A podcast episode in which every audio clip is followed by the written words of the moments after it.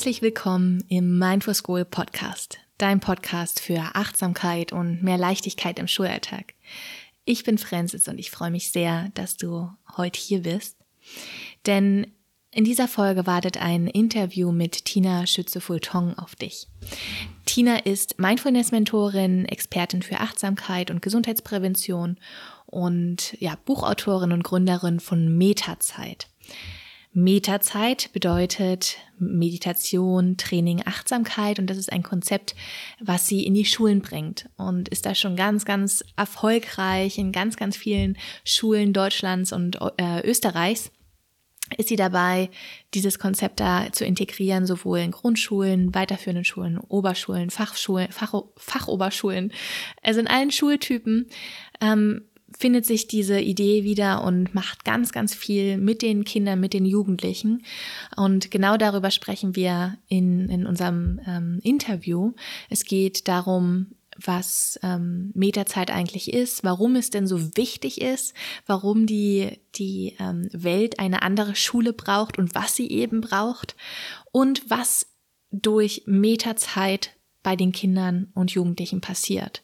Also das war total spannend. Tina hat eben auch mit der Humboldt-Universität eine Studie betrieben äh, zur Erforschung des, ähm, der Effekte von Meterzeit und das waren total interessante Ergebnisse, die sie hier auch in, in dem Gespräch teilt ja, also Tina ist eine ganz, ganz warme, ähm, aufgeschlossene, herzliche junge Frau, die hier ähm, eine, eine so wertvolle Arbeit leistet. Und es hat mir total viel Freude bereitet, mit ihr zu sprechen. Und ich hoffe, dass du auch für dich ganz viele Impulse, Erkenntnisse mitnehmen kannst, vielleicht für deinen Unterricht, aber auch vielleicht äh, fürs größere Ganze. Also ich wünsche dir ganz viel Spaß beim Zuhören.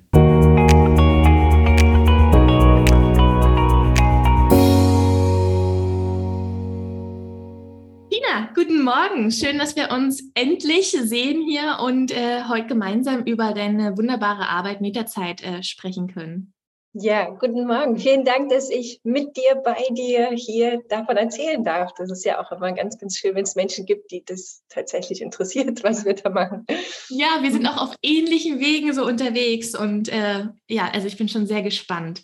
Vielleicht nochmal, bevor wir hier in das Thema starten, ähm, möchtest du dich nochmal kurz selbst vorstellen? Was, was machst du? Ähm, wer bist du? Was macht dich aus? oh je, wo fange ich an? Wo höre ich auf? Ich glaube, das Wichtigste ist, dass ich Mama bin. Ähm, ich habe zwei Kinder, die ich selbst in die Welt gebracht habe und zwei Kinder, die mein Mann mitgebracht hat. Das heißt, wir haben vier Kinder. Unsere Familie ist ähm, sehr weit aufgestellt. Ähm, mein Mann lebt in Amsterdam, ich lebe in Berlin und unsere Kinder gehen also auch in zwei verschiedenen Systemen in die Schule. Das ist immer sehr interessant zu sehen. Vor allen Dingen auch der Lockdown war da sehr, sehr interessant zu sehen. Wie gehen die einzelnen Schulen damit um? Wie gehen die einzelnen Länder damit um? Aber auch generell so das Bildungssystem und Bildungsniveau.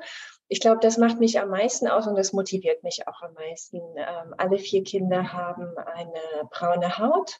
Ähm, das bringt immer das Thema Demokratie mit, Rassismus, Toleranz. Und ähm, ja, was noch? Wir sind eine sehr sportliche Familie, wir sind sehr kulturell interessiert und sehr lebendig. und das ist vielleicht auch manchmal was, was mir an Schule fehlt und gefehlt hat. Also genau all diese Themen so, ne? diese Diversität, die wir alle mitbringen, den Wunsch zu wachsen und zu gedeihen in unserer Einzigartigkeit. Und als mein Sohn damals von der Grundschule, die großartig war, gewechselt ist, haben wir uns als Familie sehr stark damit auseinandergesetzt, was muss und soll und darf dieses Kind jetzt noch lernen. Und wir sind beide auch Unternehmer. Also ich habe die Mieterzeit GGMBH ja gegründet und war da auch die erste in meiner Familie. Also das ist auch so ein Weg, den, den ich so ganz besonders finde, ne? zu gründen. Wie macht man das? Wie geht das? Und so, ja. Äh, mein Mann hat schon viel länger sein Unternehmen und dadurch sind wir auch so ein bisschen praktisch veranlagt und waren beide so der Meinung, eigentlich könnten die jetzt direkt in irgendwelche, nicht in irgendwelche, aber in Firmen gehen, mitmachen, mitarbeiten und dann im Machen lernen. Warum sitzen sie sich da den Po platt? also wozu braucht es das jetzt noch? Ne? All diese Fragen dann natürlich, wo wir uns in Deutschland generell so hinbewegen oder in Europa kann man ja auch sagen, ne? was, was ist da so politisch los? Und all das macht mich sehr aus und bewegt mich. Ähm, ganz, ganz vom Bildungsweg bin ich Journalistin und Kulturwissenschaftlerin das spiegelt sich auch in der Metazeit sehr wider. Ja, ich stelle ständig Fragen allen immer, wieso übernehmen Sie da keine Verantwortung? Wer ist hierfür zuständig? Wenn nicht Sie, wen frage ich dann und so, ja. Und es geht natürlich mit Metazeit auch ganz sehr um den kulturellen Wandel an Schule, ja, die Beziehungskultur, die Lernkultur. Deswegen, aber da gehen wir wahrscheinlich ja auch noch mehr drauf ein, wollen wir mit dem Team arbeiten, um wirklich so, ein, so eine achtsame, gesunde Schulkultur zu entwickeln, wo Lebendigkeit und Einzigartigkeit auch sein darf und vor allen Dingen auch gefördert wird, weil ich glaube, dass es das auch braucht für unsere Zukunft ähm, ja, für unser tolles Land. also ich merke mit dieser, mit dieser ja, weit aufgestellten Familie, die wir sind, wie deutsch ich auch bin. Ja, und ähm, all das spielt da immer wieder rein, diese diese verschiedenen Dinge, die ich so mitbringe. Aber ich glaube, in aller, allererster Stelle bin ich Mama und da, wie so eine Löwin, will ich natürlich das Beste für meine Kinder, für unsere Kinder, für ihre Lebenszeit, die sie da ja fünf Tage die Woche auch in der Schule verbringen. Spannend, richtig spannend. Ja, ich ähm, freue mich gleich noch tiefer da einzutauchen mit dir. Ähm, wo würdest du sagen, hat denn deine Reise ähm, zur Achtsamkeit, was ja auch ein großer Part ist in, in Meterzeit, ähm, angefangen? Ich glaube, wie bei den meisten Menschen in der Krise.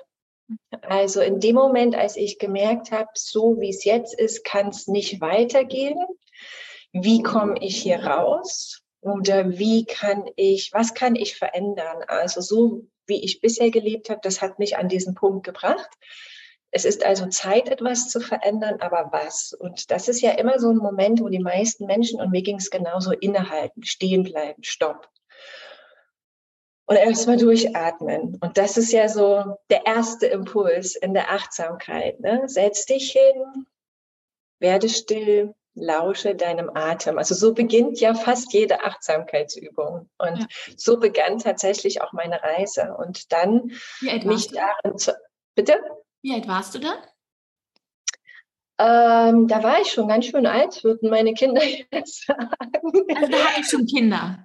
Genau, ähm, das war damals, ähm, der, also ich habe mich vom, vom Vater meiner Kinder getrennt und das ist natürlich etwas, das stellt das ganze Leben auf den Kopf. Also man gründet ja nicht Familie, um es einfach wieder so über den Haufen zu werfen. Das will man ja unbedingt und wenn man an den Punkt kommt, wo man merkt, irgendwas stimmt hier nicht, also da hatten wir uns auch noch gar nicht getrennt, da waren wir in der Phase wollen, wie geht es weiter jetzt? Ne? Und da war ich ja, war das Kind, rechnen, rechnen, rechnen. Also ich war so ab 30 ungefähr.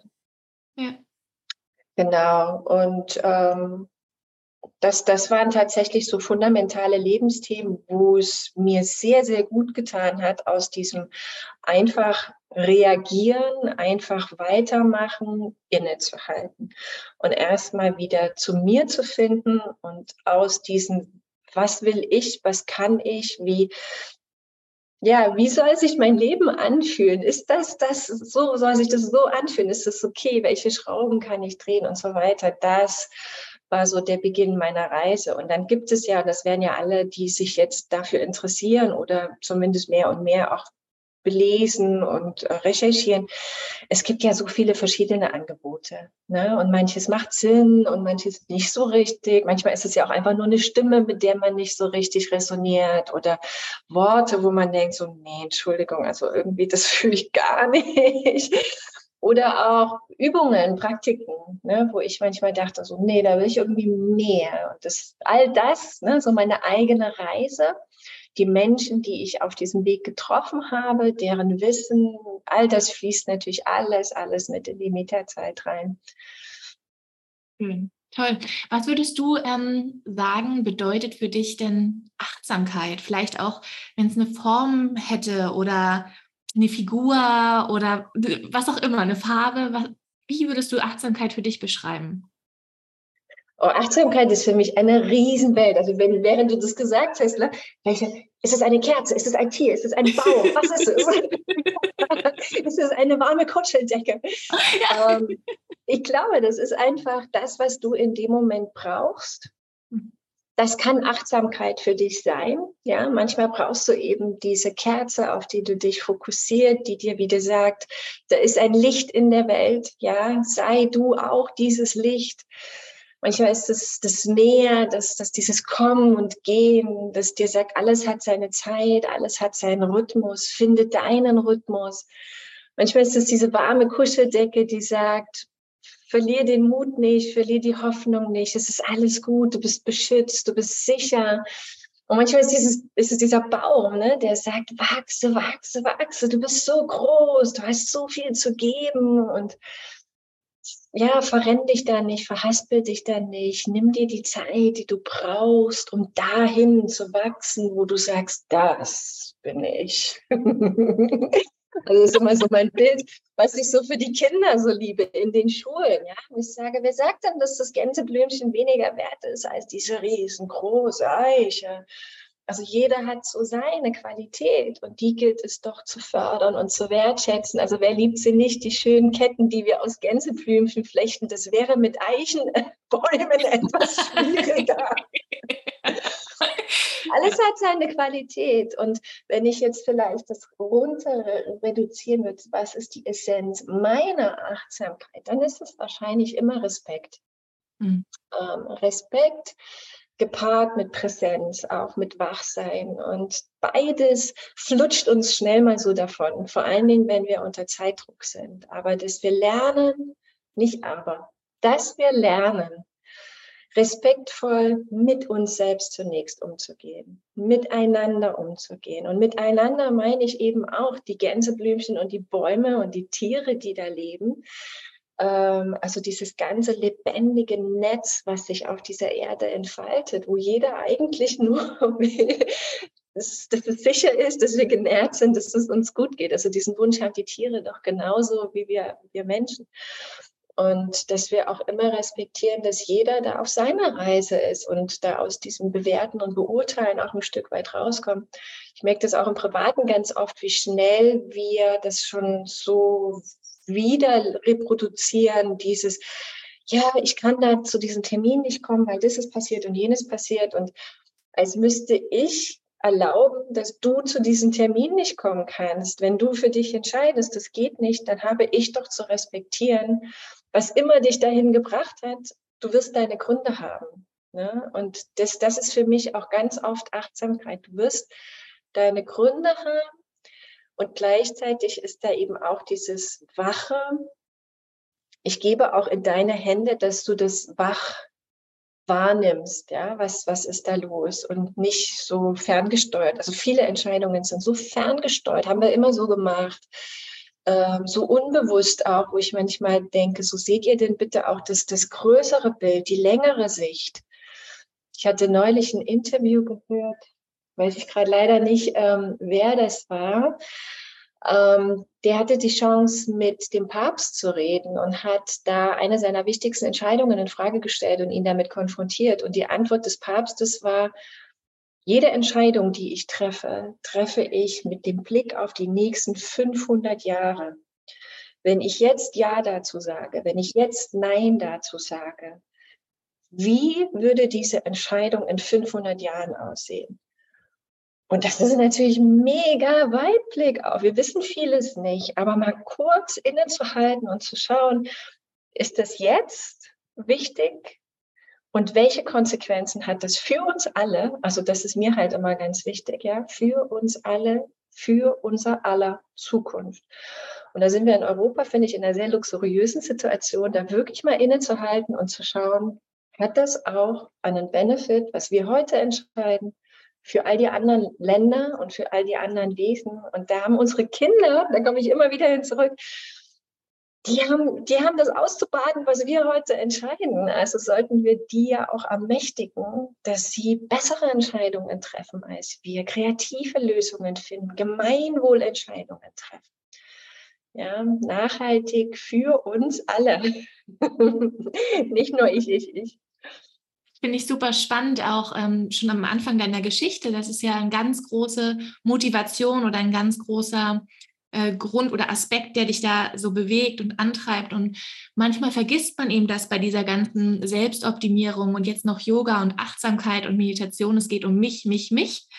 Ne? Und stattdessen ist ja Achtsamkeit dafür da, auch um in mir diesen Frieden zu schaffen, um dann im Frieden mit den anderen zu sein, mit der Welt ne? und was Gutes zu tun für die Welt. Und das ist so schön, ähm, ja, das auch bei dir immer wieder zu hören. Du hattest das am Anfang schon kurz angedeutet, dass ähm, als dein Sohn dann in die weiterführende Schule kam, dass dich da dann diese Themen eben beschäftigt haben. Ähm, war das so der Grund, warum du Meterzeit gegründet hast? Oder was, was hat dich da umtrieben, wo du sagtest, so, und jetzt gründe ich etwas und ähm, erarbeite da ein Konzept? Hm. Also im Grunde genommen waren es vier verschiedene Punkte und ich glaube, das ist auch was, was viele nachvollziehen können. Manchmal spürt man so in sich schon etwas, ja, und äh, braucht dann aber auch kognitiv noch die Erklärung dafür. Also ich kenne auch so viele LehrerInnen inzwischen, die merken, oh, das irgendwie funktioniert es nicht und dann also auf so vielen Ebenen merkt man, irgendwas funktioniert nicht, aber bis wir dahin kommen, dass wir sagen, so, Nägel mit Köpfen, zack, zack, zack, weiter geht's, ja. Das braucht ja eine Weile und das war bei mir natürlich nicht anders. Und ähm, der erste Impuls war tatsächlich, Grundschule ist super, was kommt jetzt? bis hin natürlich auch ne, der ganze Prozess von der Kita schon in die Schule. Jetzt beginnt der Ernst des Lebens, äh, die Auswahl der Grundschule. Also bei meinem Sohn ist das so, der ist so ein der ist sehr sozial. Und ähm, also die, das erste Schuljahr, wenn ich gefragt habe, was war das Schönste in der Schule, hat er gesagt, das Lego. ähm, und dann hat er halt so viel damit zu tun gehabt, erstmal zu gucken, wer sind denn die Leute, die ihn da umgeben und, und all das. Ne? Ähm, also dadurch war der schon ein sehr, sehr guter Lehrer für mich auch zu gucken, was braucht denn ein Kind, mein Kind um sich zunächst einmal wohl zu fühlen und über dieses Wohlfühlen sich dann auch zu öffnen, was hat dieser Ort, was haben diese Menschen denn noch für mich hier bereit, ja, aber er war halt oft gestresst mit diesen sozialen Sachen und dadurch dann dementsprechend auch zu und blockiert mit den Informationen, die da ja auch noch in ihn rein sollten. Ne? Also das war schon so ein Prozess, den ich immer so ein bisschen beobachtet hatte. Gleichzeitig natürlich, wenn man selber in die Schule gegangen ist, ne, dann Gespräche mit Freunden und Verwandten, die sagen, ja, das hat dich doch auch nicht umgebracht und das ja. hat uns doch auch nicht umgebracht. Und ich immer wieder so, mein Baby, okay, mein Baby, was dann hier schon hing und da hingen die langen Beine auch schon, aber mein Baby soll doch nicht umgebracht werden. Dafür habe ich ihn noch nicht auf die Welt gebracht, dass er mal wieder nicht umgebracht wurde. Ähm, dann kam genau dieser Schulwechsel, das war dann der, der, nächste Punkt, wo ich dachte so, Mann, also da muss doch irgendwie, es ist seine Lebenszeit, es ist so viel Zeit, die ja an diesem Ort ist und ich möchte doch, dass er ein schönes Leben hat und was, was erwarte ich, was heißt das denn ganz konkret? Ja, ich bin jetzt immer äh, weiß ich nicht, ähm, also ich mag immer dann auch so Lösungen zu bieten, anstatt einfach nur zu meckern. Ja, bringt ja auch keinen weiter. Aber mir fiel sogar keine Lösung ein. Ähm, das nächste war, ich komme aus Chemnitz ursprünglich, meine Eltern leben da auch noch und das war dann 2018 diese, diese, äh, dieses Stadtfest, das es gab, was leider äh, mit einem äh, ja, niedergestochenen Menschen endete. Dann ganz, ganz viel rechtsradikalem Aufschrei. Jeder, der aus Chemnitz kommt, weiß, das war schon immer da, aber auf einmal wurde es so sichtbar und damit sank meines Erachtens auch die Schamgrenze von einigen anderen und dann wurde das so sehr laut, so, so ein rechter,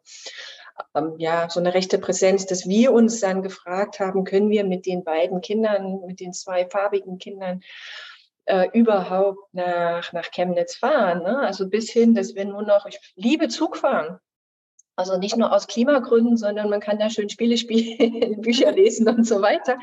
Haben wir dann nicht mehr gemacht für eine Weile. Ja, wir sind nur noch mit dem Auto gefahren. Und ähm, das macht natürlich was mit, mit mir als Muttertier wieder, aber natürlich auch mit uns als Familie. Hier mein Rechner mit Energie. Auch Achtsamkeit, ne? Immer wieder habe ich noch die Energie, die ich brauche. ähm, das war ein ganz, ganz wichtiger Punkt, äh, anzufangen. Und dann hat mich ähm, selber auch sehr beschäftigt das Thema Bewegung. Ich hatte bis dahin, also ich war lange als Journalistin tätig, aber als ich Mutter wurde, hat das nicht mehr so funktioniert für mich. Ich habe äh, für verschiedene Fernsehstationen gearbeitet und da ist natürlich immer der Sender, die Konferenzen, die Inhalte, das ist alles immer sehr, sehr wichtig und auch sehr, sehr getaktet. Und wenn dann die Kita Sommerfest hat, dann ist das natürlich nicht so wichtig wie all die Themen, die dann 30 Sekunden über den Bildschirm flimmern, ja, oder zwei Minuten. Und dann hatte ich ähm, schon so für mich eine Kehrtwende gefunden und äh, habe mich sehr auf Bewegung und auch da Fitness, Gesundheit, damals ging es noch sehr um Fitness, bei mir äh, konzentriert und dachte dann auch wieder, ja, das in der Schule, das sitzen die die ganze Zeit und wenn man so lebendige Kinder hat und weiß, die rennen, die springen, die schauen mit den Füßen, ja natürlich, weil diese Lebendigkeit ist in ihnen und dann dürfen sie das nicht ausleben, weil kann ich auch verstehen, wenn 28 Kinder da permanent am Wuseln sind, da würde ich als Lehrerin auch durchdrehen irgendwann. Also wie wie kann das gelingen? Und um das abzurunden, also ich habe dann diese großartige Grundschule ja gehabt, wo meine beiden Kinder waren und hatte da mit dem Sportlehrer mich mal so zusammengesetzt. Der meinte, die ganze Schule müsste bewegter werden. Es müsste einfach überall viel, viel mehr Bewegung möglich sein. Und dann mit der damaligen Schulleiterin, die jetzt in London äh, eine deutsche Schule leitet, haben wir dann überlegt, fang doch mal an. Was, was, wie könnte es denn gehen? Ne? Und so ist dann im Grunde genommen Metazeit entstanden aus dem, was ich ohnehin schon gemacht habe mit, äh, ja, mit Firmen, mit Privatpersonen, wie auch immer. Es war mein Angebot war immer, zunächst einmal bewegen wir uns. Über diese Bewegung spüre ich wieder meine Kraft, auch meine Energie meine Balance, Koordination, wo zwickt's und zwackt's, wo drückt der Schuh, ja, wo knirscht das Knie oder hockt dir was ähm, im Rücken. Also in dem Bewegen kam dann schon immer diese Achtsamkeit mit dazu. Und natürlich braucht man manchmal diese Meditation, dieses tiefe, tiefe Eintauchen in sich, in Stille und damit aber auch wieder weite Möglichkeiten. Also ne, so dieses Einsatz, der in meiner Meditation auch in meiner privaten immer wieder stattfindet, ist, vergiss die Vergangenheit, vergiss die Zukunft, ne? einfach jetzt, hier, jetzt. Und da kommen dann wieder Möglichkeiten, da kommt so Entspannung. Und das dachte ich, ist so simpel, und ist auch kein Hexenwerk. Also ich habe das Rad auch nicht neu erfunden, sondern ich habe es einfach nur geschnappt, gemischt, geguckt, was kann man machen in einem kleinen Raum mit vielen verschiedenen Menschen, äh, mit kurzen Impulsen. Und das, so ist es entstanden. Dann habe ich äh, den Professor Wegner von der Humboldt-Universität äh, kennengelernt und gefragt, hättest du Interesse, das zu erforschen? Und er hatte damals sowieso eine Lehrerstudie begleitet zum Thema Achtsamkeit und war da sehr interessiert, auch zu gucken, wie wirkt es auf die Kids. Im Nachhinein ärgere ich mich ein bisschen, weil ich, ne, das Muttertier in mir hat sich auch äh, an dem Moment kurz ein bisschen verrannt, weil mir war das so wichtig herauszufinden, bewirkt das was in den Kindern? Und dann habe ich ganz vergessen zu schauen, bewirkt es eigentlich auch was bei den LehrerInnen? Ja, das kam dann so im Prozess, aber ist auch okay, ja, mhm. auch wieder ein Learning. Ähm, Genau, also so ist es alles entstanden aus dieser Motivation heraus für mehr Bewegung, für Lebendigkeit, Wachsein und auch miteinander. Ich weiß einfach, wenn ich gut mit mir bin, bin ich auch gut mit dir. Wenn ich meine Bedürfnisse und Erwartungen kenne, dann gestehe ich dir das auch zu. Also deine Ängste und deine Sorgen und deine Bedürfnisse, die kenne ich doch auch. Ne? Und wie können wir da gemeinsam gucken, dass wir so Win-Win-Situationen schaffen? Es geht mir doch besser, wenn es dir auch gut geht. Also wie lange kann man selber glücklich sein? Und das sehen wir doch jetzt ganz, ganz aktuell ne? mit dem, was im Iran passiert, in der Ukraine passiert. Ähm, wenn die Wälder brennen in, in Portugal, in, in, Los Angeles und sonst, wie glücklich kann ich denn selber sein, wenn ich sehe, so viele andere leiden gerade? Ja, also dieses wenn es jedem gut geht, geht es uns allen besser. Wie kann das gelingen? Ne, das ist so, das, das, das ist so das, was unten drunter ist. Und ich glaube halt ganz oft, dass die Kinder dafür Lösungen haben, wenn wir sie machen lassen würden. Ja, ja. ja, wenn wir Erwachsenen mal so ein Stück zur Seite treten und sagen, was willst du denn machen? Ja, ja. Wie schön. Und äh, was mir auch gerade als Gedanke noch kam, du meintest ja, wenn man das sieht, so was auch in der Welt gerade passiert, dass, dass es mir dann auch nicht gut geht. Und ich glaube aber, gleichzeitig kann man eben das auch anders ähm, sehen und sagen, ich fange bei mir an und sorge für mich, um dann Gutes in der Welt ähm, zu schaffen.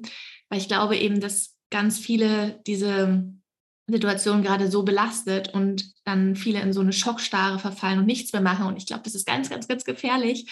Und eben unsere Arbeit trägt dazu bei, aktiv zu werden, wieder die inneren Ressourcen zu aktivieren und ähm, Kraft zu schöpfen, um dann wirksam in der Welt zu werden und das ähm, ja, die Welt vielleicht ein bisschen schöner zu machen. Genau. Ja, das ist natürlich dieses, dieses Freeze, ne? das ist ja ein ganz natürlicher Impuls, vor allen Dingen ein Schutzimpuls des Körpers. Der will ja, der Körper will ja, dass du lebst, dass du überlebst. Und wenn der merkt, das ist ein bisschen too much gerade, stopp, dann setzt er dich in so ein Freeze, ja. Also auch da finde ich, gilt es ja auch wieder ganz respektvoll mit dir selbst zunächst einmal zu sein. Also es hilft ja jetzt auch nichts, wenn sich jetzt jeder da total erschöpft und verausgabt, um die Welt zu retten. Aber dieser Ansatz, geh zunächst drei Runden um dein eigenes Haus, finde ich auch immer der, der allerwichtigste. Und da gibt es so vieles, was wir natürlich machen können. Ne? Zunächst erstmal in unserem Mikrokosmos Familie. Da gibt es immer eine Menge zu tun. Wie gehen wir mit unseren Eltern um, Geschwister, Freunde, Bekannte und so weiter, ja? Wie oft sagen wir, nee, habe ich keine Zeit und der andere bräuchte aber vielleicht diese Zeit mit uns. Ne? also all das ähm, gibt es ja gar nicht zu be beurteilen und äh, zu bewerten, aber auf jeden Fall zu beobachten, ne? was ist da los, was erschöpft mich. Ja, und genau. äh, was kann ich in meinem Kreis, in, in meinem Wirkungskreis machen und dann ist es ja das Schöne wie so ein Zinseszinseffekt. Ne? Die machen dann auch wieder und dann strahlt es so aus und strahlt aus. Das hilft ja schon enorm. Ich finde auch immer wieder, unser Einkaufverhalten, unser Konsumverhalten hat eine riesen Auswirkung darauf, wie wir politische Systeme gestalten, ne? über, die, über die Wirtschaft. Ganz einfach, kauft diese Produkte nicht mehr, geht da nicht hin, investiert da nicht und es wird kein Coca-Cola mehr geben. Ja, also wenn es keiner kauft, dann hat sich das erledigt. Ja. Genau. Also all diese Dinge. Ne? Das, und da ist aber das ist auch wieder das Schöne an der Achtsamkeit. In dem Moment, wo du beginnst, ähm, dir selbstbewusst zu werden, wie du agierst, was so deine Muster sind, was immer so wiederkommt, ähm, was so deine Triggerpunkte sind. Natürlich auch, wo du stark bist, wo du groß bist, wo du weit bist, wo du großzügig bist, ja, sei es mit ähm, Zuhören, Wissen vermitteln, äh, Tüten tragen und, und, und. Ja, also jeder von uns hat ja was, da sind wir eher so ein bisschen geizig. Das wollen wir nicht so hergeben. Das ist sehr angstbehaftet und warum auch immer, ja. Meistens ist es ja in der Kindheit, meistens ist es auch irgendwie die Mutter. ähm, aber dann gibt es diesen Part in uns, der ist weit, der ist großzügig, da geht es um, um Miteinander und in Verbindung sein. Und das auszubauen und das auszuleben, das hält dich glücklich und gesund und das strahlst du dann eben auch weiter an die anderen. Und das ist auch wieder was, was ich bei Schule so vermisse, dass wir sagen, was kannst du denn gut und was brauchst du, um das weiterentwickeln zu können, anstatt permanent zu sagen, denn das kannst du aber nicht gut und das und das auch nicht. Da musst du mal noch üben. Also das ist ne, dieses Beispiel mit dem Fisch im Wasser. Wenn man dem sagen würde, du kannst nicht fliegen und du kannst nicht laufen, das solltest du aber mal noch üben. Wieso? Ne? Braucht er vielleicht gar nicht, braucht er vielleicht auch nie wieder. Wir wissen das nicht. Das große Geschenk der Schule ist, dass wir uns das alles einmal angucken dürfen. Das ist mega schön und das ist ganz, ganz toll. Und dann sollte aber dieser Punkt kommen, finde ich, wo die Kinder sich spezialisieren dürfen, wo sie entscheiden dürfen, wenn sie das wollen. Ja, es gibt ja auch viele, die interessieren sich für vieles. Aber wir haben gerade gestern kam wieder das Zwischenzeugnis für meine Tochter und da ist natürlich an diesen Notenpunkten ganz klar zu erkennen, wo sind ihre Talente. Und was mache ich denn nun als Mama? Push ich sie, da wo sie keine Talente hat, Gas zu geben oder ermächtige, unterstütze ich sie zu sagen, wow, schau mal, das, das und das sind anscheinend deine Talente. Ist das so? Wie können wir dir helfen, das weiterzuentwickeln? Ja? Und wenn wir dann an die Menschen denken, die wir toll finden in der Welt, die wir vielleicht sogar als Genies halten, ja, also ob das jetzt Sänger sind, Künstler sind, ähm, Ingenieure, Erfinder, die haben alle diese andere Seite, wo sie eben geizig sind oder nicht begabt sind. Aber warum sind sie die Menschen, die sie heute sind? Weil sie natürlich das entwickelt haben, wo sie groß sind, wo sie weit sind, was ihnen leicht fällt. Ja. Einstein, der ja ganz lange nicht gesprochen hat, wo man dachte, der ist, ähm, der hat äh, ein Problem, eine Behinderung. Und äh, später hat er es dann für sich entdeckt und ist jetzt ja ein Genie geworden. Und ja. So viele Beispiele. Ich habe neulich auch wieder ein Interview gehört von André Stern, der ja nie in der Schule war und fand das auch wieder so begeisternd. Ähm, ja, der auch meinte, wir den Kindern mehr zutrauen, die Kinder sich selbst entwickeln lassen und dabei unterstützen. Also das, was in ihnen ist, reifen lassen, wachsen lassen, anstatt immer wieder abzuschneiden. Das ist ja schön, dass du das alles kannst, aber das, das und das kannst du nicht. Ne? Also immer dieses Domestizieren. Aber wer sind denn wir, dass wir wissen, wo dieses Kind sich hinentwickelt? Und wir haben diese Glaskugel nicht. Wir sehen nicht, wer da vor ihnen sitzt. Und ich stand neulich vor einer elften Klasse und die kam aus ganz vielen verschiedenen Bereichen. Ähm, es war eine Fachoberschule und ich dachte so, wow, das ist so die Zukunft das ist so, das könnte so die Elite sein, die dieses Land voranbringt. Ich habe da manchmal so sehr heroische Gedanken. Aber das strahlen die aus. Grundsätzlich sitzen die da so und sagen so, ja, ich bin am Start. Ne? Und, und Schule sagt dann oft, wirklich, guck doch mal noch mal hier, guck doch ja. mal noch mal da. Und dann fangen die anderen sich selbst zu zweifeln. Und ja. ja, also da gibt es natürlich ganz, ganz tolle Lehrer, die das absolut anders machen und ganz, ganz sehr Begleiter sind. Aber das, das erkennen die Schüler ja auch. Also ich habe dir auch gefragt, habt ihr so das Gefühl, ihr seid Team mit den Lehrern und die wissen genau, mit wem die im Team sind und die wissen genau, ja, wer sie, wer sie unterstützt und sagen dann aber genauso kritisch auch, ja, natürlich gibt es an unserer Schule auch Lehrer, die machen das nur für ihren Paycheck und dann gehen die nach Hause und lassen uns mit unseren Dingen alleine. So, ich habe ja. dir das äh, getan, was zu tun ist. Ne? Es ist bewiesen, was äh, zu beweisen war. Ja, genau. Jetzt komm mal klar. Ne? Und ja. das, ja, das sind sehr, sehr viele Dinge an Schule, die toll sind und die nicht so toll sind. Ja, und mit deiner Metazeit bringst du eben ja was ganz, ganz Tolles und Wertvolles in die Schulen. Ähm, ist das also richtig, habe ich es richtig verstanden, dass es diese drei Komponenten sind? Ähm, also diese Aktivität, Koordination und Meditation oder Achtsamkeit, wie nennst du das? Genau, also es ist genauso, wie der Titel das schon sagt. Ähm, es geht um diese drei Themenfelder Meditation, Training und Achtsamkeit. Mhm. Und aus diesen drei Themenfeldern setzt sich quasi die, der Inhalt zusammen. Was machen wir?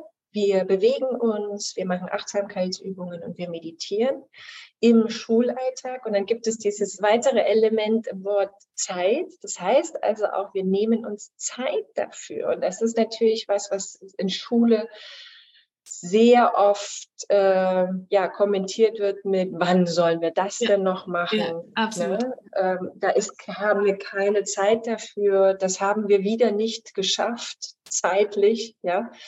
Also es ist wie gesamtgesellschaftlich auch sehr oft alles andere wichtiger als unser Wohlbefinden.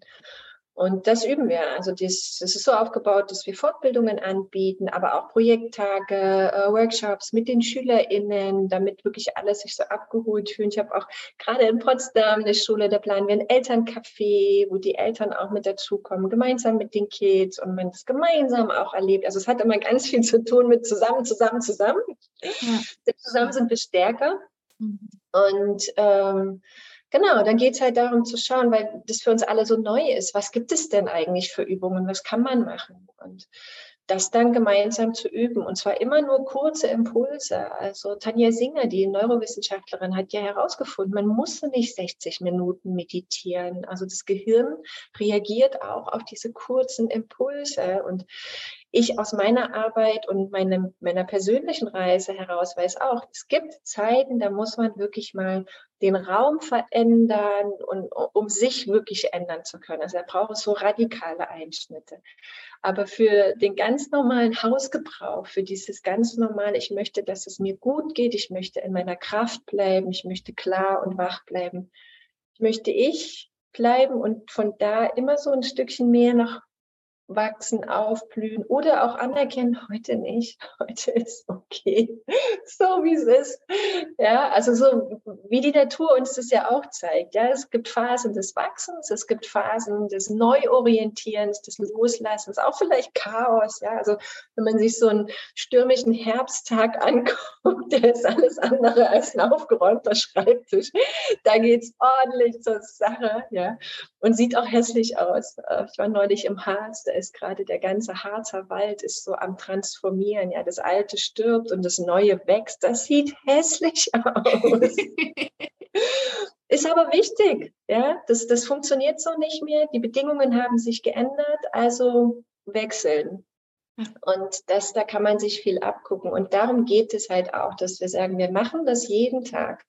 Im Idealfall dreimal täglich. Nehmen wir uns fünf bis acht Minuten und schauen, brauchen wir Bewegung? Brauchen wir was, was uns so ein bisschen in unsere Präsenz wiederbringt? Oder brauchen wir Meditation? Und nehmen uns diese Zeit. Und in dem Moment, wo wir das immer wieder machen, immer wieder machen, immer wieder machen, geschieht da etwas, passiert da was mit dem Miteinander zwischen Lehrer, Schüler, Schüler untereinander. Also unsere Studienarbeit hat auch gezeigt, die Schüler sind in der Lage, bessere Freundschaften zu pflegen. Das heißt, es macht was mit Mitgefühl, miteinander, da passiert was. Die Studien haben auch gezeigt, desto mehr Metazeit gemacht wird, desto wohler fühlen sich die SchülerInnen in der Schule. Also mein Mutterherz, das war, da hätte ich heulen können, ja. Wahnsinn, wir haben etwas gefunden, wo SchülerInnen sich wohler fühlen. Und aus diesem Wohl, ne, Wohlsein, Wohlbefinden, kann dann meines Erachtens auch für uns alle wieder Wohlstand entstehen. Ja, es darf uns allen gut gehen. Und das ist dann vielleicht zwischendurch mal ein bisschen hässlich, aber irgendwann wächst dann da was Schönes Neues. Genau, das ist Metazeit und das ist natürlich auch für, für einige Schulen eine gute Erinnerung, weil die manchmal auch Sachen sagen wie, Mensch, das haben wir doch schon mal gemacht und das und haben wir nicht auch. Und wenn ich dann frage, wieso habt ihr aufgehört, was ist passiert? Weiß ich auch nicht weil einfach so eine, so eine zeitliche Struktur oft gefehlt hat. Ne? Dann macht der eine mal das und die andere macht so ein bisschen das. Keiner weiß so richtig vom anderen. Vielleicht tauscht man sich mal zwischen Tür und Angel aus. Aber das, das Wichtige ist halt wirklich, das so als gemeinsame Sache, als gemeinsame Aufgabe zu etablieren und so zu verankern, in der Schulkultur, dass egal wer kommt und geht, an SchülerInnen und an KollegInnen, dass die Schule das aber so etabliert hat, dass da jeder gut wieder anknüpfen kann und das für sich auch wieder gut zu eigen machen kann und weiterentwickeln kann. Und da ist natürlich auch ganz viel Raum für Eigenes, ne, was die LehrerInnen alles sowieso schon mitbringen. Spannend. Also es bedeutet, also es macht nicht nur die Klassenlehrerin jetzt mit der Klasse, sondern wenn jetzt, wenn ich mir jetzt in der Mittelstufe zum Beispiel eine Klasse vorstelle, die haben ja jetzt nicht so eine Bezugsperson, und es würde halt am Anfang der, die Fachlehrerin oder der Fachlehrer, der drin ist, und dann am Ende des Tages oder in der Mitte, weil alle das gleiche Konzept kennen und ähm, das gleiche Ziel verfolgen. Und deshalb macht dann jeder das. Ähm, das bedeutet aber auch, dass alle im Boot sein sollten. Genau, also unsere Erfahrung ist so ein bisschen, es gibt immer so ein Drittel an der Schule, sowohl bei den SchülerInnen als auch bei den Lehrerinnen, die sagen, auf gar keinen Fall, das möchte ich nicht. Und das kann ich auch verstehen. Ne? Also wird auch keiner gezwungen. Es gibt aber immer noch diese zwei Drittel, die sich auch nochmal so interessant aufgliedern. Also dieses eine Drittel, das sagt, ja, bitte, bitte, bitte, bitte, und ich freue mich so unbedingt, kann ich nochmal, kann ich nochmal. Also wo die Lehrer dann auch sagen, ja, die Kinder fordern das inzwischen schon ein. Ne? Frau Müller, wir müssen aber aber noch unsere Metazeit machen.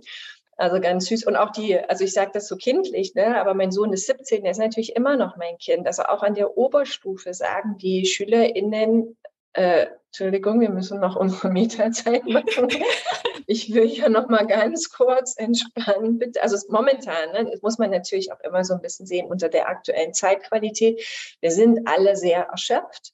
Deswegen ist die Begeisterung für Bewegung so geht so. Ja, mhm. also ich habe das ja 2018 angefangen zu entwickeln. Das war natürlich noch ein ganz anderes Setting als jetzt äh, vier Jahre später mit zwei reichlich fast drei Jahre Pandemie und allem, was so dazukommt. Ne? Also momentan ist der Wunsch immer sehr nach Entspannung. Ja. Aber da kommt dann auch wieder die Trainerin in mir durch, die sagt, ja, alles in seinem Rhythmus, auch ein bisschen Action bitte. Ja? ja. und es hilft natürlich auch vielen SchülerInnen, die in sich so eine Unruhe spüren, quasi erstmal diese Unruhe auszuleben, Bewegung, Bewegung, Bewegung und dann sich auf diese ruhigen Sachen auch einlassen zu können. Und es ist genauso, wie du sagst, also dieses zwei Drittel findet sich im Kollegium. Wir sagen immer, mindestens 30 Prozent des Kollegiums muss sich dafür committen, sonst kommen wir nicht an diese Schule. Das ist dann schade drum. Also mein Wunsch auch da, also du merkst, ne, Muttertier gigantisch. möglichst viele Kinder erreichen. Das heißt, desto mehr Lehrkräfte, desto mehr SchülerInnen, ja. Und ich verstehe, dass einzelne Lehrkräfte sich daran auch äh, gewöhnt haben, dass sie so die Lieblingslehrerin sind und ne, meine Kinder und bei mir, das nützt aber den anderen Kindern leider nichts. Ja, die gibt es auch und die Kinder, die es am ehesten bräuchten, die gehen ja freiwillig nicht in solche Angebote. Das, das heißt, es muss als Gesundheitsauftrag auch von Schule auf eine Art und Weise vermittelt werden, auch als Bildung, ja, über den Körper, körperliche Gesundheit, mentale Gesundheit, Wohlbefinden. Es darf dir gut gehen. Das, das ist eine Erfahrung, die machen manche Kinder leider dann mit dieser Lehrperson, ja weil die es sonst nicht kennen. Das ist einfach so, das muss man einfach akzeptieren und es darf sich gerne unbedingt ändern. Aber aktuell ist es einfach so, dass viele Kinder das von zu Hause eben nicht erfahren. Und wenn man dann diese Gruppe hat, mit der wir immer erstmal anfangen, wo wir sind, wer, was, wo, wo steht ihr privat als Menschen und was macht ihr schon im Unterricht und wie kann es gelingen, dass das mehr und mehr in den Schulalltag einfließt. Meistens ist es leicht zu sagen, wir fangen erstmal alle gemeinsam morgens an. Hm. Ne, das ist so ein gemeinsamer Start im Tag ist, so wie in der Kita früher der Morgenkreis ja, oder in ja, der Grundschule, ne, dass man sagt, okay, jeder kommt mit seinem Rucksack und müde und Meerschwein gestorben oder Abiturangst, Panikattacken, also was die ja Essstörungen, ja, was die ja alles so mitbringen, diese jungen ja. Menschen. Und dann starten wir erstmal gemeinsam. Ne? Dann machen wir erstmal so ein Setting ähm, wenn wir die Oma in, in Accra besucht haben, da ist genau gegenüber eine Schule und die starten zum Beispiel erstmal mit so einem riesen Trommelalarm. Ja, das ist, da ist viel Bewegung, da ist viel Rhythmus und da ist viel Gemeinschaft. Ne? Und das ist natürlich auch dann bam, badadam, badadam. Und jetzt starten wir in den Schultag. Und bei uns ist so Schlurf, müde, ja. Fußverpasst, Entschuldigung. Ja. Und dann soll man da lernen. Ja. ja? Also das versuchen wir so ein bisschen zu etablieren, zu sagen, so, und jetzt lernen wir. Und das Gleiche passiert dann natürlich oft nach der großen Pause. Ja, da sitzt dann das Essen schwer oder Manche essen dann auch gar nicht, ne? dann gibt es Stress. Also Pause ist ja nicht Entspannung. Ja? Pause ist mhm. ja oft auch Action und Stress. Ja. Und dann soll man sich auf die zweite Hälfte noch konzentrieren. Ja? Also das ist was, was Schulen meistens sehr leicht können, den Morgen zu gestalten und dann nach der Mittagspause. Und dann wird es halt manchmal so ein bisschen ausgefranst. Ne? Was, wann ist der Unterrichtsalltag zu Ende? Was ist im Hort? Also Grundschule ist natürlich nochmal ein anderes Thema als Oberschule. Und dann wird es quasi unser Beratungsangebot immer individueller, ne? zu schauen, okay, jede Schule ist wie eine Familie, jede Klasse ist auch nochmal anders. Selbst in der Schule gibt es diese kleinen verschiedenen Settings. Und das gilt es natürlich bestmöglich zu unterstützen da ist dann natürlich die Anweisung und die Aufgabe auch für das Kollegium, sich gut abzusprechen miteinander. Machen auch viele noch gar nicht so gut. Ne? Zu schauen, okay, ähm, wenn die Klasse von dem Lehrer kommt, dann kommen die zu mir, dann weiß ich, die haben auf jeden Fall schon Bewegungsübungen gemacht, weil der Lehrer mag überhaupt gar keine Meditation. Schauen wir mal, was wir dann bei uns machen können, aber dann brauche ich die zumindest nicht mehr auspowern, das hatten die dann schon. Also, dass man auch im Kollegium immer mehr guckt, was sind denn meine Stärken? Wo kann ich denn groß und weit und leicht geben? Was fällt mir denn leicht? Was kann ich authentisch vermitteln? ne, um das dann mit den SchülerInnen diesen Moment zu haben. Und das ist großartig. Also wenn, wenn das dann so auf die Reise gebracht ist und dieser Weg so gestaltet wird, dann gibt es ganz lustige Momente, tolle, berührende Momente. Es gibt auch Frust, auch das natürlich, ne? weil es gibt immer wieder Situationen und SchülerInnen, die das nicht wollen, die das nicht fühlen wollen, die das nicht annehmen wollen, die sich weigern. Das sind meistens natürlich jene, die verhalten sich bei den Fachinhalten auch nicht anders.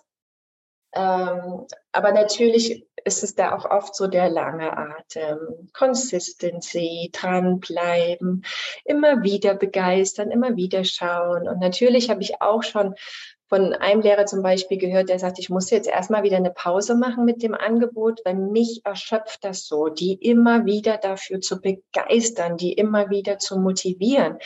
Aber auch da, wie großartig ist es, mach doch für einen Moment eine Pause, weil die anderen machen ja noch weiter. Also diese, dieses, dieser Grundbass, das, da passiert ja trotzdem was. Du kannst dich für einen Moment zurücklehnen. Du sollst dich ja nicht daran erschöpfen.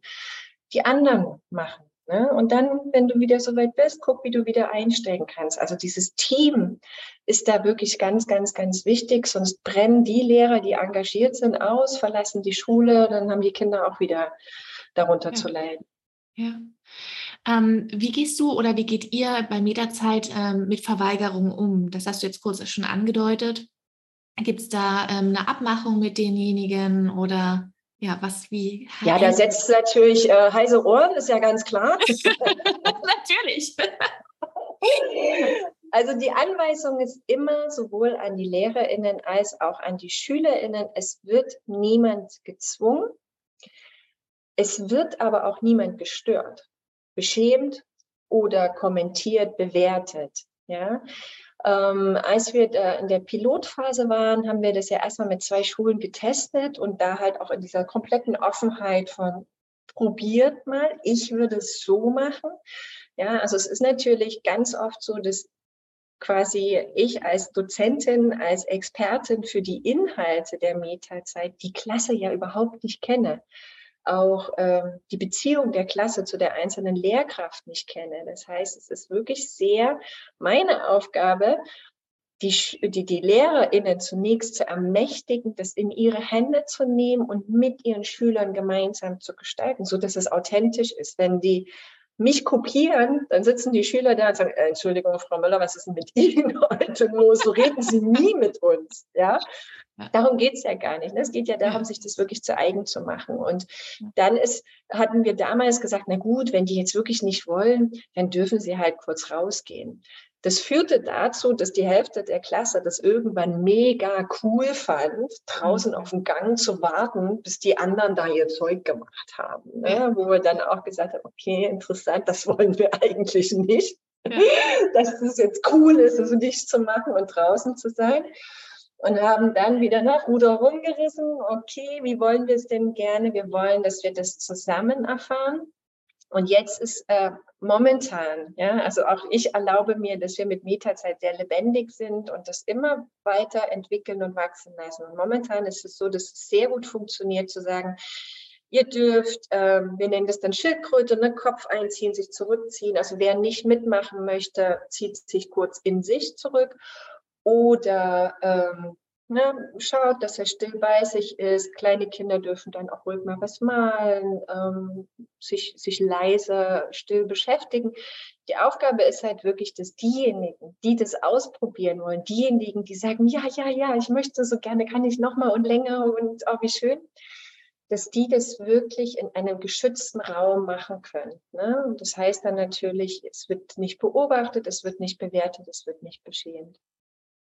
Und auch das ist natürlich wieder ein, eigentlich schon eine Achtsamkeitsübung an sich. Ja, ich halte das aus, dass jemand was schön findet, was mich total triggert und doof findet. Und da ist natürlich die Lehrerin und der Lehrer auch wieder sehr gefragt, wie gestalte ich das? Ja, wir hatten gerade gestern in, in, Potsdam in der Schule das Gespräch, dass die eine Lehrerin meinte, oh, ich liebe Musik und ich weiß auch, meine Kinder lieben Musik. Jetzt habe ich aber dieses eine autistische Kind in meiner Klasse, das verträgt es gar nicht. Ne? Wie geht das? Und das ist natürlich so, so schwer, weil eine Person da Schwierigkeiten hat, darf kein anderer diese Erfahrung machen. Und das ist auch Teil von Schule. Ja, die, die am lautesten sind, das sind meistens die, die die Richtung vorgeben. Aber da sind ja noch die ganzen anderen und die haben auch Bedürfnisse und die haben auch Eltern, die wollen, dass es ihnen gut geht und die haben auch einen Lebensweg vor sich, in den sie reinwachsen wollen. Und was brauchen sie dafür? Mist passt nicht zusammen. Das ist halt nicht mal wirklich schwierig wo es dann natürlich ganz schnell auch ne, der längere Weg, das größere Bild, es braucht einfach auch viel, viel mehr Leute an Schule, die mithelfen, die diese unterschiedlichen Befindlichkeiten auch gut mitjonglieren können, mittragen können. Eine Person alleine, selbst zwei mit 24 Kindern, das ist immer noch zwölf. Also stelle dir vor, du bist eine Mutter von zwölf Kindern. Ja, ne? ja. Ja, ja. Wie soll das gehen? Aber so ist es ja jeden Tag, jeden Tag. Und dann noch mit diesem Leistungsdruck, Zeitdruck und so weiter. Also, du kennst es. Ja, absolut. Ähm, genau. Äh, also, wir, das ist so, ne, um deine Frage zu beantworten, wie gehen wir damit um? Auch da wieder möglichst respektvoll, möglichst liebevoll, möglichst in Verbindung bleibend ja. mit mit denen, die wollen, mit denen, die nicht wollen. Ja. Manchmal muss man auch danach nochmal ein Gespräch führen mit jemandem, der sich arg verweigert. Ne? Also sehr oft sogar, was ist denn da los? Was, wo fühlst du das? Warum? Und was brauchst du, um das zunächst erstmal so sein lassen zu können? Mhm. Ne? Vielleicht kannst du darüber dann auch irgendwann mit einstellen. Mhm. Und da ist die Erfahrung dann tatsächlich wiederum, dass Metazeit wie so ein vollgedeckter Tisch ist also wenn ein Schüler zum Beispiel sagt, oh, diese, diese Achtsamkeit, diese eine Achtsamkeitsübung gefällt mir überhaupt nicht, aber die gefällt mir. Oder ich hatte auch, ich bin ja dann oft auch in den Klassen und begleite die Lehrerinnen, die sagen, ich finde das ganz toll, aber ich weiß gar nicht, wo ich anfangen soll. Kannst du bitte, können wir das zusammen machen? Können wir das zusammen einführen, präsentieren? Ne? Und da hatte ich zum Beispiel auch einen Jungen mit ADHS, der hat da immer so ein bisschen, hm, ja, so lieblos, na gut, da mache ich halt jetzt hier so mit. Und dann sitzen wir, meditieren und er geht so voll auf. Ja. Er war so voll dabei, wo ich dachte, das ist Metazeit. Ja, das ist dieser vollgedeckte Tisch. Und der eine ja. greift direkt zum Dessert, der andere greift zum, zum Bratkartoffeln, der dritte nimmt ja. sich ein Gürkchen.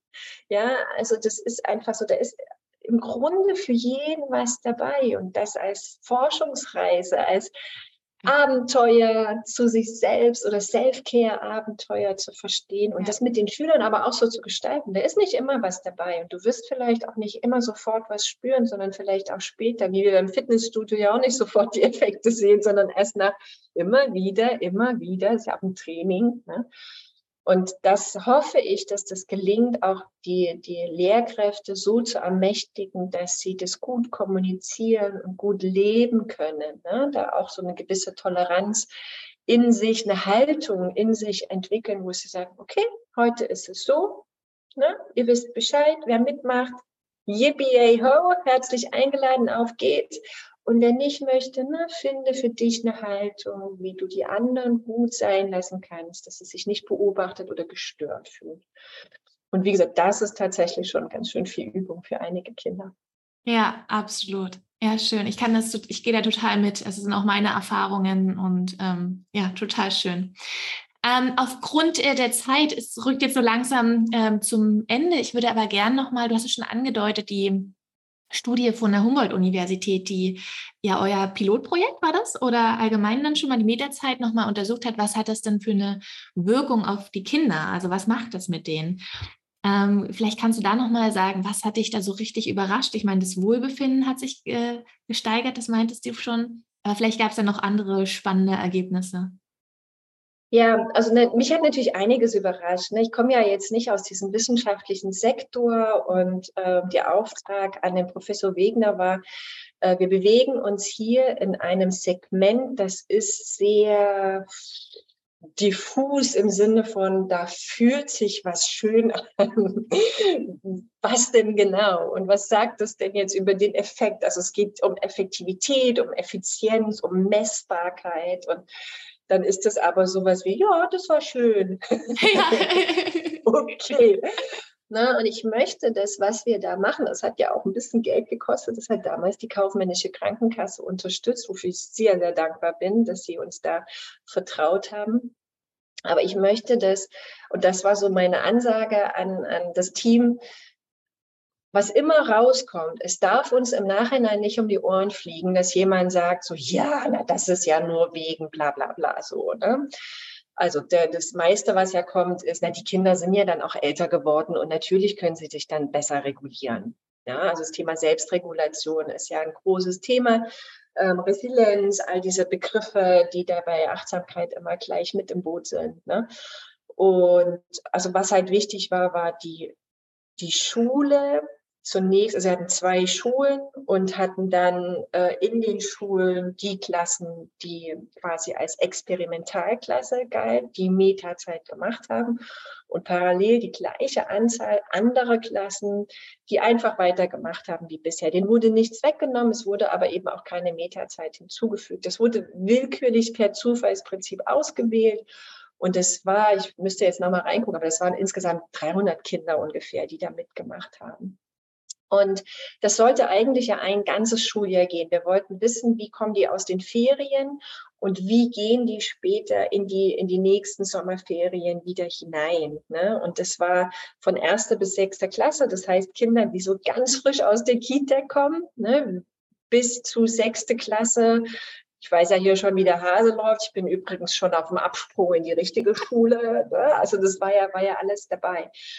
Und das war dann aber im März 2020, wo wir dann abbrechen mussten, äh, weil die Schulen geschlossen waren. Und dann hatten wir ähm, leider nur ein halbes Jahr. Und am Ende heute, weil du gefragt hast, ne, was war so dein Aha-Moment, war das vielleicht auch ein Geschenk, weil wir gesehen haben, also zum einen, es braucht erstmal, es braucht Zeit, bis eine Schule das wirklich etabliert, bis man so in seinen Rhythmus kommt, bis man sich damit authentisch fühlt und identifizieren kann. Und das, das dauert immer so, also die Lehrer haben gesagt, naja, so vier bis sechs Wochen haben wir schon gebraucht. Ich würde sagen, eher sechs bis acht Wochen braucht man. Ne? Das, das immer mal wieder. Man braucht so zwei, drei Fortbildungen und wirklich diese Praxis. Wir gehen ja jeden Monat dann in die Schule, ne, um zu sagen, hier, ihr habt erstmal Praxis, Praxis und dann kommen wir wieder, sitzen wir wieder, machen neue Übungen, diskutieren, wie war es, wo wollen wir hin und dann geht er wieder in die Praxis und so.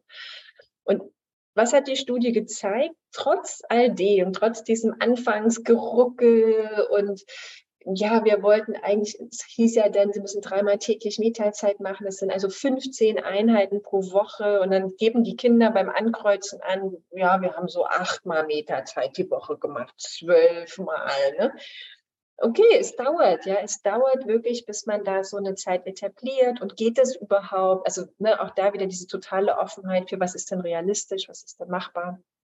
Und zu sehen, dass trotz all dem lange gebraucht, nicht diese, diese dreimal täglich geschafft, ähm, die, es sich Wirkungen gezeigt haben. Also trotzdem war messbar, was, was da passiert in den SchülerInnen. Und das war für mich, auf einmal wurde dieses Abstrakte was kann ich zunächst ne, mit meinen Fähigkeiten, mit diesem Wissen um Bewegung, um Achtsamkeit und Meditation, was kann ich in diesem Bildungssystem etablieren, das tatsächlich sinnvoll ist, das tatsächlich spürbare, messbare Veränderungen bringt und dann die Information zu bekommen, macht es. Boom. Das war schon für mich so. Wahnsinn. Wahnsinn! Wir haben was gefunden, was dazu führt, dass die Kinder sich wohler fühlen. Ne? Auch vor dem Hintergrund Ruckel, Ruckel und schauen wir mal und na, wird schon und so weiter.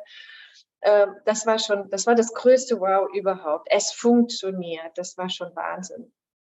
Und dann aber auch zu sehen, auf welche Ebenen funktionieren. Also die Kinder wurden beweglicher. Das war so das Signifikanteste. Wir haben ja auch den Münchner Fitnesstest gemacht. Da wird gesprungen und Kraft, Größe, BMI und alles gemessen. Und zu sehen, die Kinder wurden auf einmal beweglicher.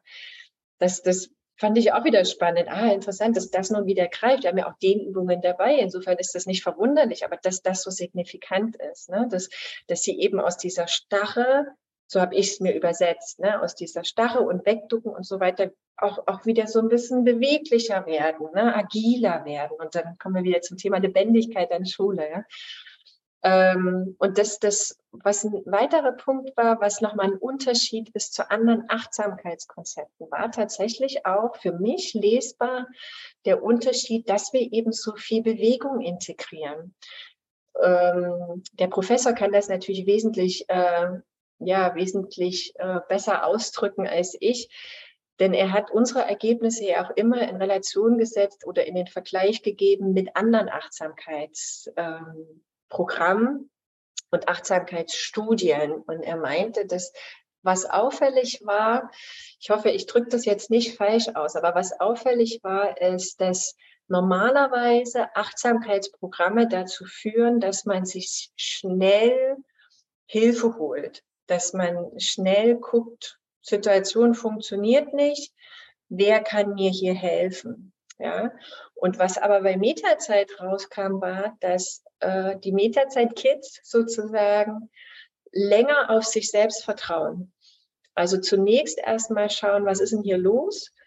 Kann ich das selber lösen, bevor sie Hilfe holen. Also da auch jetzt nicht in Chaos und Angst und Panik gehen, sondern, und das war so meine Übersetzung. Und ich hoffe wirklich, ich drücke es nicht falsch aus, ne? aber meine Übersetzung war so ein bisschen, über die Trainingsübungen haben wir sie anscheinend mobilisiert, bestärkt und ihn, ohne ihn irgendwas einzuprogrammieren oder zu sagen, einfach nur verkörpert, du bist stark. Du stehst sicher mit beiden Füßen auf dem Boden. So schnell haut dich nichts um. Du bist hier, du bist jetzt. Du schaffst es.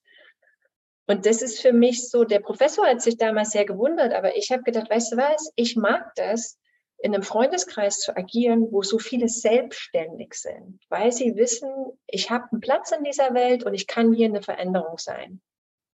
Also lege ich los. Und dann gibt es immer einen Punkt, da merkt man, man braucht ein Team, man braucht Hilfe der Impuls, ich lege hier los und ich kann hier was bewirken, der kommt aber immer aus mir selbst heraus.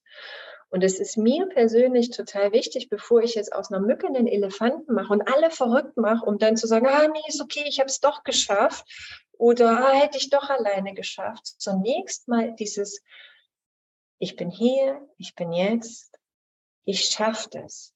Also damit so eine Ruhe und Kraft an die Herausforderungen ranzugehen. Und da gab es so einen anderen Aspekt, der hieß unter Anspannung handlungsfähig bleiben.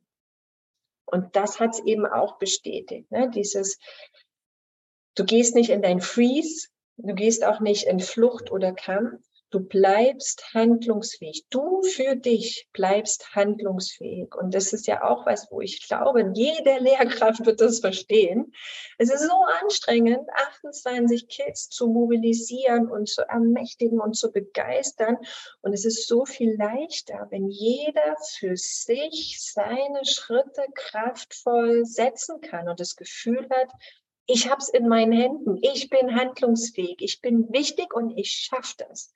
Und das waren so meine, meine Wow-Momente. Ja, das ist tatsächlich wichtig, dass wir Bewegung in Schule, im Schulalltag etablieren weil das eben auch diese Introzeption heißt das, ne? also dieses, diese Erkenntnis über mich selbst, in mir selbst ermöglicht ganz, ganz körperlich. Da muss man gar nicht viel reden. Ja, dieses du lernst ja für dich und nicht für die Schule, das kann man sagen.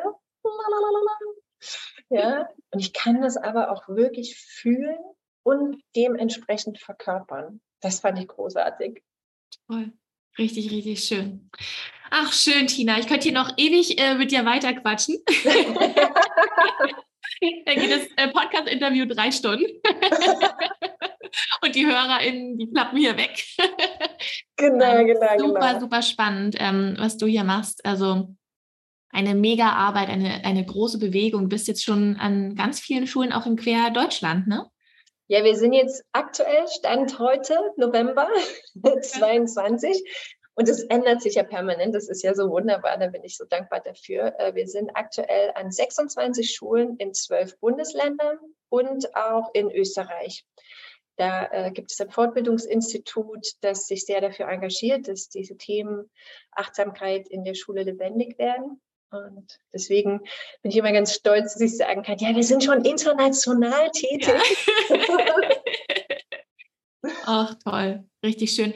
Wenn jetzt jemand äh, zuhört, eine, eine Lehrkraft, die auch Lust hat, mit dir zusammenzuarbeiten oder dich an die Schule zu holen, äh, wie ist da der beste Weg, dich zu kontaktieren? Das Einfachste ist immer eine E-Mail zu schreiben an info@mieterzeit. Mhm. Ähm, wir arbeiten parallel immer noch daran, ähm, ein Team aufzubauen, mehr zu werden, also mehr Dozentinnen zu werden, aber auch für das ganze Administrative. Also es ist tatsächlich sehr, sehr viel Papierkram auch immer zu erledigen. ähm, Genau, also schreibt uns info at metazeit.de. Äh, wir schauen, wie wir euch unterstützen können. Manchmal braucht es ja auch nochmal so ein, eine Präsenz bei einer Gesamtkonferenz. Na, wer ist das? Also ich habe auch schon Sachen gehört wie, ja, ist das eine Sekte? Was machen die denn da? ich bin auch nicht so präsent auf Social Media wie du zum Beispiel, ne? dass ich da immer Videos habe und dass man so schnell weiß, ah ja, wer ist denn da so der Kopf dahinter, die treibende Kraft? Ne? Das ist doch vielleicht für viele noch zu abstrakt. Also wir schalten uns da auch Gesamtkonferenzen dazu. Und dann geht es halt immer auch so ein bisschen darum, diesen Weg gemeinsam zu gestalten. Ne? Es ist ganz wichtig, so einzelne Personen zu haben, die sagen, Leute, ich sehe das und wir brauchen das und kommt, ne, wir machen das und dann, dann das Team zu begeistern, diese mindestens 30 Prozent. Meine Erfahrung ist, es sind meistens eher 50 bis 100 Prozent sogar, die sich begeistern. Und dann ist es so, wir haben jetzt November, ja, das heißt, viele sind krank, äh, es gibt viele private Veranstaltungen mehr und mehr. Das heißt, es dünnt sich dann so ein bisschen aus äh, bei den Fortbildungen, dann wird es wieder mehr. Also auch das ist so eine, so eine Eigendynamik, die Schule so ein bisschen vorgibt. Also von November bis März ist einfach sehr viel Krankheitsstand. Ja, aber ne, um die Frage zu beantworten, ich rede ja auch gerne und viel. Das Einfachste ist immer E-Mail schreiben, weil telefonisch bin ich oft nicht so gut zu erreichen. Ich bin natürlich viel unterwegs, ähm, nicht nur in Schulen, sondern auch mit Vorträgen oder auch politisch. Ich engagiere mich gerade sehr dafür, dass auch die Lehrkräfte Ausbildung, also das Studium, wirklich die, was, was braucht denn der Lehrer, die Lehrerin, um, um gestärkt auch das, das Leben zu können, ja, ausleben zu können und auch gesund zu bleiben. Ja, wir wissen, Lehrkräfte sind so Burnout gefährdet, depressionsgefährdet und das, das sollte ja auch schon in der Ausbildung mit stattfinden. Ähm, deswegen bin ich sehr, sehr viel unterwegs und dann nicht immer so gut telefonisch erreichbar oder vergesse es dann auch, bis ich wieder am Schreibtisch sitze, was ich dazu gesagt habe. Deswegen ist es immer gut per E-Mail. Und dann finden wir einen Termin, dann finden wir Lösungen, sprechen uns ab. Das geht meistens sehr gut. Auf deiner ähm, Homepage findet man ja auch noch mal einen kleinen Überblick, was du da anbietest. Das verlinken wir einfach auch in den Show Notes und Genau, also da steht zum Beispiel auch nochmal die Einladung, dass wir einmal im Monat, immer am 8. dieses gratis Kennenlernen anbieten. Ja, also das ist auch ganz gut für Kollegien oder für, für Einzelpersonen zu sagen, ja, dann kommen wir mal direkt ins Gespräch. Mhm. Ähm, ist auch so ein bisschen aus diesem Effektivitätsgedanken heraus, ist auch für mich Achtsamkeit. Ja, wie kann es leichter werden? Es ist zum Beispiel wesentlich leichter, nicht mit jedem die gleichen Fragen zu beantworten, sondern wir machen eine Runde, da sehen wir uns alle und dann besprechen wir die, die Fragen, die ja doch meistens identisch sind und schauen mal, passt es auch menschlich äh, zusammen.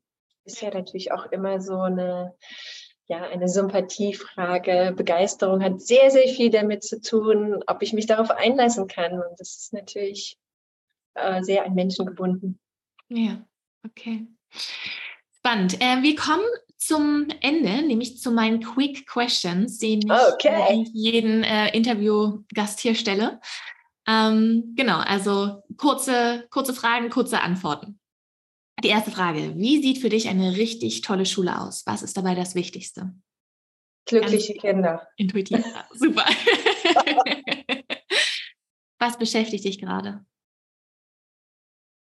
Oh, wo fange ich da an? Ähm, ich möchte ein Team aufbauen. Ich möchte mit Metazeit kraftvoller agieren und es uns allen leichter machen, den Schulen genauso, äh, den Schulen das Angebot zu nutzen. Das ist natürlich ne, eine Schule in Saarland, da habe ich noch niemanden. Das machen wir dann online und es geht. Es wäre aber so, so schön, die Schulen auch vor Ort betreuen zu können. Also wirklich gemeinsam das wachsen zu lassen. Das ist mir ganz wichtig. Und das ist einmal halt wirklich das, das Administrative genauso wie die Dozentinnen. Das beschäftigt mich sehr.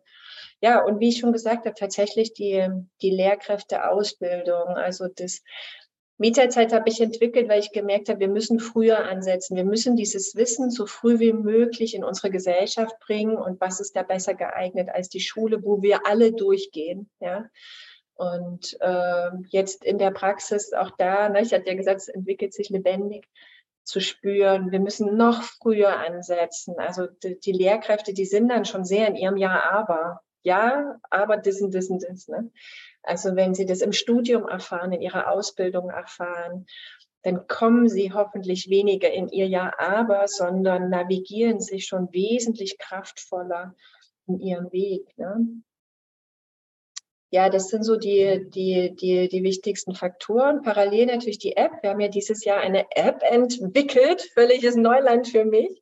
Ja. Und auch da wieder, okay, es ist ein Prototype, damit starten wir und jetzt merke ich schon, ah nee, ich möchte es eigentlich ganz anders. Das muss irgendwie, das, das muss ganz anders.